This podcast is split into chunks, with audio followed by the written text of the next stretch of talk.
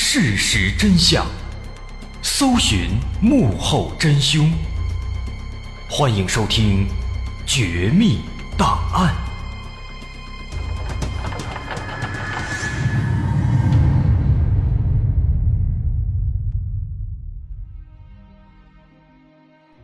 还原事实，探索真相。欢迎来到今天的《绝密档案》，我是大碗。一九四三年一月七日，在大西洋的某一个角落的海面上，正飘着一只救生筏。在这个木质的救生筏上，正坐着一名男子。只见他骨瘦如柴，一动不动，看起来非常虚弱。此时是这名男子落水之后的第四十五天。在这里看不到任何的陆地的影子，只有头顶的海鸟在盘旋鸣叫。在烈日灼烧之下，一只海鸟飞累了，落在了救生筏上。男子依然一动不动，但他的眼睛却死死地盯住海鸟。过了一会儿，见海鸟没有防备，他伸出一只手，缓缓地向他抓过去。就在这名男子即将抓住海鸟时，他却忽然看到，在远方的海面上出现了一艘货轮。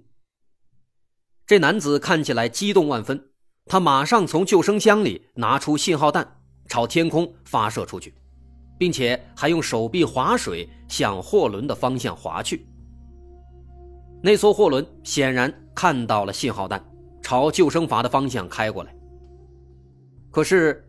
当货轮上的人拿起望远镜看清男子的长相之后，却立刻调转船头离开了这里。这艘货轮为什么在看了一眼之后就离开了？因为他们看清了这名男子的长相是一个中国人。这样的事情在之后的日子里还发生了很多次，也正因如此，导致这名男子在海上漂流了一百三十三天才获救。并且还打破了救生筏海上漂流的世界纪录。这个人的名字叫做潘连。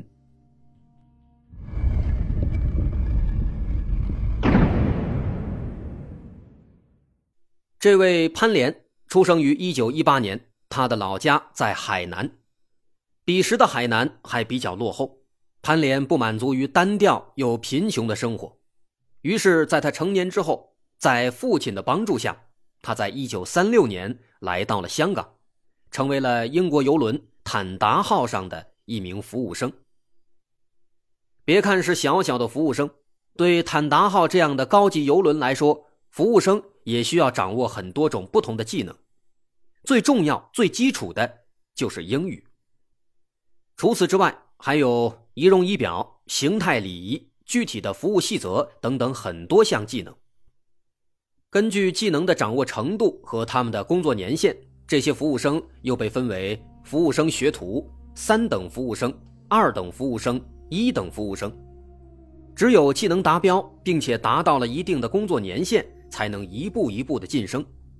如果最后能够晋升到领班，那就能得到非常好的待遇了，基本是吃喝不愁，还有余粮。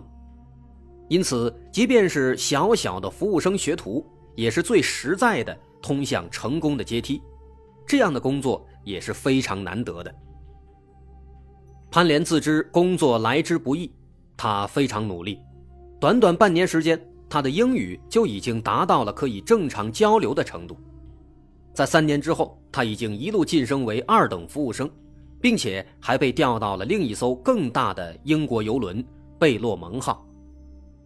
更大的游轮意味着更加广阔的发展空间，新的上级和同事也都平易近人，眼看着一切都在向着更加美好的方向发展。然而，这一年可是一九三九年啊！彼时的世界格局开始急速发生变化，在这一年的九月一日，二战爆发了，英国随即参战。按照当时英国的法律。在英国国内的、国外的，还有公海上的一切军用、特种和民用船只，一律默认处于被征用状态。一旦国家下令，这些船只必须立即无条件的服从一切改装和征用任务。于是，当年年底，潘连所在的贝洛蒙号被征用了，负责运输战略物资，往返于美洲和欧洲之间。彼时正处于二战初期，轴心国势头猛烈，德国迅速占领法国，借助法国的优良海港，大力发展 U 型潜艇，把昔日的海军强国英国打得措手不及。仅仅在1942年一年，纳粹潜艇就击沉了417艘盟军各类的舰船，给英国和其他的盟国的海军带来了巨大麻烦。四十年代初期。是纳粹潜艇的高光时期，这些潜艇密密麻麻地分布在大西洋的各个角落，以至于当时的人们都说，哪里有海，哪里就有德国人的潜艇。当你以为一切风平浪静时，他们正在海面之下得意地盯着你。由此可见，当时的纳粹潜艇对盟军来说是有多么的可怕。而不幸的是，潘连所在的贝洛蒙号。最终也没有逃过被纳粹潜艇的猎杀。一九四二年十一月，贝洛蒙号从英国出发，前往美洲运送物资。彼时，英国海军已经被打得分身乏术，根本不可能顾及这些被征用的船只。于是，贝洛蒙号每次都是孤零零地执行任务，一边在祈祷不要被德国潜艇袭击。然而，这些祈祷并没有什么作用。十一月二十三日下午两点，潘连正在舱室里休息。突然，他感受到了一些震动和一声闷响，紧接着贝洛蒙号的警报也开始响起来。随即，他又感受到了第二次更加猛烈的震动。一瞬间，底部的船舱火光滔天。他立刻反应过来，这是遭到袭击了。随着明显的船体倾斜，他立刻想尽一切办法。冲到甲板上，接着就看到贝洛蒙号的大部分已经沉入了水中。他是幸运的，他所在的位置刚刚好，距离被击中的位置比较远。然而，即便如此，即便没有被第一时间击中，他的选择也仍然只有跳船逃生。潘连使尽浑身力气，跳入海中之后，拼命地游向远方，以避开下沉的漩涡。最终。在经过了两个多小时的挣扎之后，他暂时摆脱了危险。可是接踵而来的是绝望。他眼前只有一望无际的大洋，他的同事们也许全都遇难了，海面上只剩下了他自己和一些船只的残骸。如此绝望的境地，潘连强迫自己镇定下来，他仔细观察周围的情况。希望能够找到一块木板，以避免长时间泡在水中。幸运的是，在胡乱翻找一番之后，他看到了一个救生筏。正处于战争时期，贝洛蒙号装载了许多救生筏，上面还装着各种物资，以备不时之需。而眼下，这正是需要它的时候。这是一个井字形的救生木筏，它的四个角上原本还是有栏杆的。但此时早已经被打碎了。潘连爬上木筏，赶紧检查了木筏上的物资。好消息是，救生筏上的救生箱还完好无损，里面还装着一百四十升淡水、一些食物，还有刀子、手电筒、航海图、信号弹等等求救工具。这些东西让他重新燃起了希望。他认为自己完全可以靠这些物资漂流到附近的陆地上。或者遇到一艘好心的船只来搭救自己，于是怀着这样的心情，漫长的漂流之路开始了。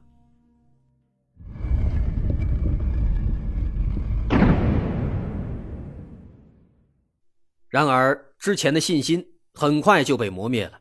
自从掉入海中，已经过去了十几天，在这些天里，潘连没有看到任何陆地。也没有看到任何救援的船只。虽然还有一些食物和淡水，可如果一直这样耗下去，他迟早会死在海上。在这样的情况下，潘连开始想办法自救。可是他是一个航海小白呀，他之前也查看了救生箱里的航海图，但是这张图对自己来说就像是天书。后来他研究了好几天，才终于搞懂了这幅图的大概意思。此时他才发现自己落水的地点距离最近的陆地有七百多公里。由此看来，天天这样随波逐流，早晚上西天啊。可是自己手里又没有桨，而就算有桨，也不可能生生的划七百多公里啊，这可如何是好呢？到了第二十天，他的食物已经吃完了，淡水也所剩无几，茫茫大海，他完全不知道自己还要漂多久才能获救。所以他现在必须要亲自寻找食物和淡水，以维持生存。好在长年累月的海上生活让他学会了一些维持生命的技巧。首先，他用空瓶子和塑料布制作了一个简易的蒸馏装置，利用蒸馏的原理来收集淡水。可是蒸馏淡水的速度又实在是太慢了，不够喝的。于是他准备好了各种能够用到的器皿，随时准备接收雨水。如此一来，每次降水他都能接到几十升，有效解决了饮水的问题。至于食物，毕竟这里是大海，他完全可以钓鱼。他利用手电筒里面的铁丝制作了一个小鱼钩，又从木筏的绳子上拨出了一些细线，制作了一个简易的鱼竿。如果运气好，每天能钓上五六条小鱼。只是海上没有火，他只能吃生的，而中国人向来是喜欢吃熟食，生鱼肉实际上并不好吃。为了让自己吃下生鱼肉，潘莲发挥自己的想象力，他想象着自己吃的是鱼肉刺身，那可是上层人才能吃到的。就这样，他也渐渐的习惯了这些生鱼肉的味道。但是自从潘莲开始钓鱼之后啊，天上飞的海鸟开始经常光顾他的小木筏，并且这些海鸟还会突然袭击。有一次，他刚刚钓上一条小鱼，正要处理，一只海鸟飞快的掠过，把小鱼直接抢了过去。自己的食物被抢，潘莲非常愤怒，对他们破口大骂，但是海鸟却听不懂他的咒骂。依旧盘旋在附近。这可怎么办呢？忽然，潘莲想到了一个好主意：光吃鱼也没什么意思，他也可以吃海鸟啊。于是，在钓上一条小鱼之后，潘莲把鱼放在木筏上，他静静的等待着。等到海鸟落下来吃鱼，潘莲就瞬间伸手把海鸟给抓住了。就这样，不光有了鱼。现在他也有了鸟。很快，时间又过去了十几天，已经来到了一九四三年的一月七日，这是他落入大西洋的第四十五天。今天他故技重施，想抓海鸟。正当他动手时，忽然看到在远处海面上出现了一艘货轮。潘莲喜出望外，他认为自己要得救了，而这。正是最开始我们描绘的那一幕。当货轮上的人们拿出望远镜看清他的样貌之后，发现这是一个中国人，于是立刻调转船头离开了。如此冷漠的行为让潘莲非常愤怒。为什么会发生这样的事情呢？其实潘莲不知道，就在几个月前发生了著名的拉科尼亚号事件。在最开始，在战争的初期，其实德国海军是会救援那些盟军的落水者的。直到1942年9月，德国潜艇击沉了英国的拉科尼亚号，随后立刻前往附近海域实施救援，并且在德国海军前往救援时，还专门在公共频道发布了求救信息，详细说明了沉船的位置和国籍，并且承诺。不会对盟军的救援船进行攻击的。结果最终，轴心国派出了救援船，而同盟国却派出了轰炸机。在德国海军实施救援时，遭到了盟军轰炸机的围追堵截、狂轰滥炸。这是典型的以德报怨啊！于是几天之后，所有的德国潜艇全都收到了来自柏林的秘密电报，禁止救援所有的同盟国落水者。在当时，我国作为同盟国成员之一，也自然是在此之列的。战争的影响太过巨大，让潘连在之后的几个月中又数次经历了同样的事情。好在长时间的漂流也让他更加具有耐心，他冷静下来，开始着手应对眼前更加重要的问题，就是生存。虽然他每天都可以吃到鱼，但是。用铁丝钓上来的都是一些小鱼，这些小东西只能勉强让他饿不死，因此食物的问题还是非常严峻的。而潘连也肉眼可见的越来越瘦，所以他必须要想办法来获取更多的食物，或者是钓到更大的鱼。如何钓到更大的鱼呢？用铁丝来做鱼钩肯定是不行的。在一番寻觅之后，他在木筏上发现了一根翘起来的铁钉。如果用铁钉来制作一个鱼钩，它肯定足够结实，钓大鱼肯定没问题。但是如何把钉子取出来呢？在木筏上没有工具，潘连只能趴下来，用牙齿咬住铁钉，用力的一点一点的往外拔。他耗费了半天多的时间，这颗钉子才终于被拔出来。接下来，他又耗费了半天的时间，把这颗钉子做成了鱼钩，挂上鸟肉作为鱼饵，开始钓大鱼。这个办法果然奏效了，钓上来的大鱼顶得上之前的十几条小鱼，吃饭的问题终于差不多了。每天安静的钓鱼、抓海鸟、观察海面，这几乎就成为了潘连的所有的日常工作。这样的日子虽然枯燥。但是始终能坚持下来，他也已经忘记了到底过了多少天了，他也不知道到底还有多久自己才能获救。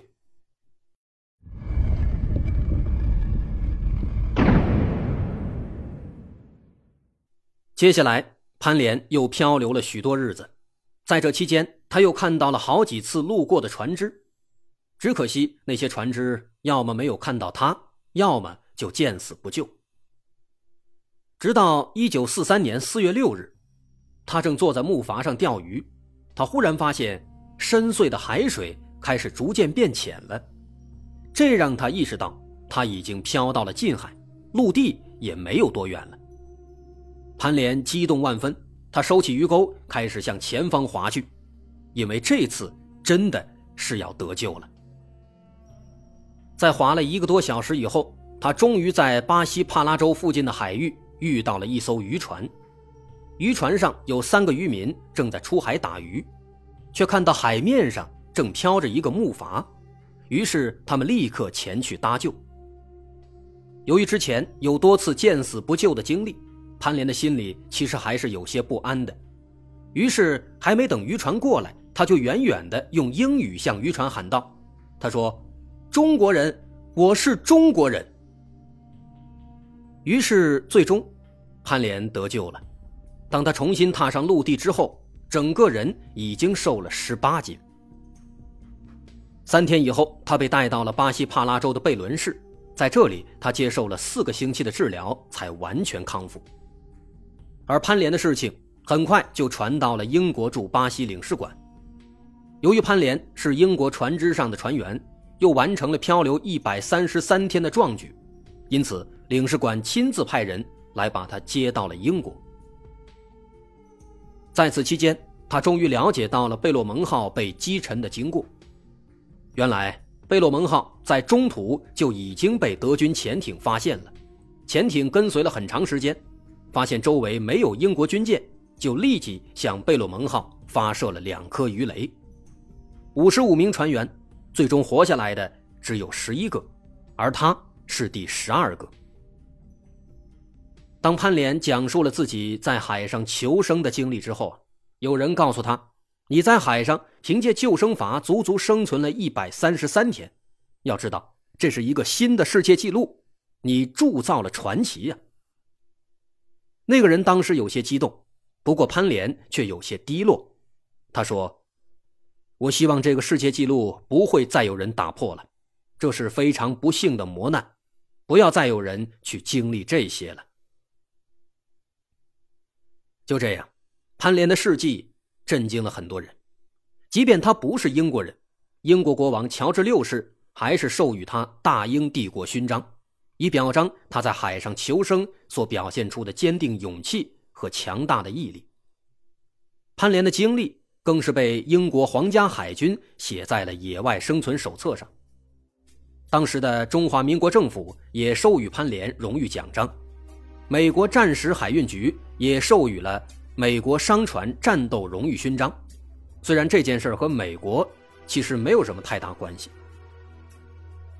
又过了几年，二战结束了，美国成为了二战的最大赢家，许多人都开始移民美国。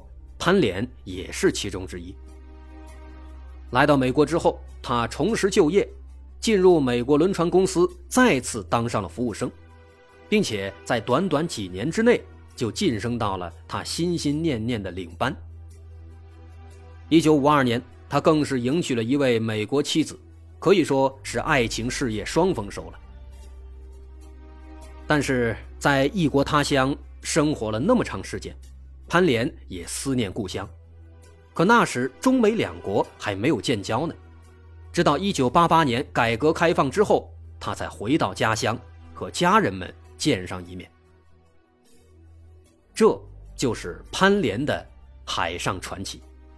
在这传奇背后，是中国人们坚定不移的勇气和永不放弃的精神。1956年，著名的美国科幻作家阿尔弗雷德·贝斯特。被潘连的经历所启发，写出了著名的宇宙漂流科幻小说《群星：我的归宿》。在科幻史上，这本小说留下了浓墨重彩的一笔，其中的某些情节和潘连的遭遇也是遥相呼应的。这本小说很精彩，大家感兴趣也可以去看一看。这就是潘连的故事。我是大碗，今天咱们就说到这儿。如果您喜欢，欢迎关注我的微信公众号，在微信搜索“大碗说故事”，点击关注即可。我是大碗，咱们下回再见。